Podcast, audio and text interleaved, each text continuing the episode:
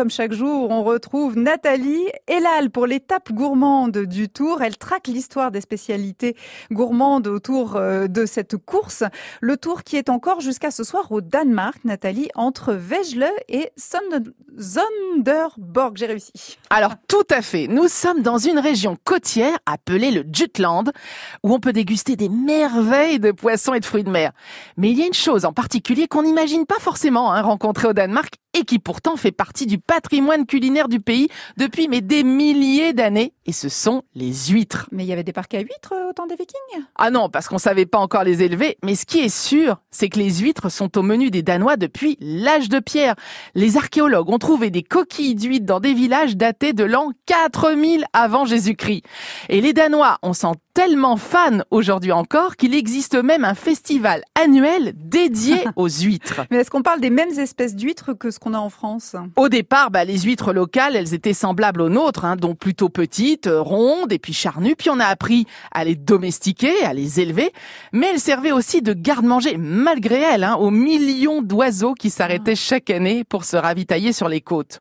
Donc dans les années 60, eh ben, les huîtres creuses du Pacifique ont été introduites dans cette mer qui borde le littoral pour assurer la survie de l'espèce d'huître locale qui était en voie d'extinction. Et puis qu'est-ce qui se passe? Après deux étés particulièrement chauds, bah, la population d'huîtres du Pacifique a tellement proliféré qu'elle a pris le dessus sur les huîtres et même sur les moules locales. Mmh. Juste avant l'an 2000, figurez-vous qu'on comptait jusqu'à 300 huîtres au mètre carré. Elles sont maintenant partout dans les eaux intérieures du Danemark. Elles sont considérées comme une espèce invasive. Il y en aurait environ 500 tonnes et chaque huître fait à peu près la taille d'une main.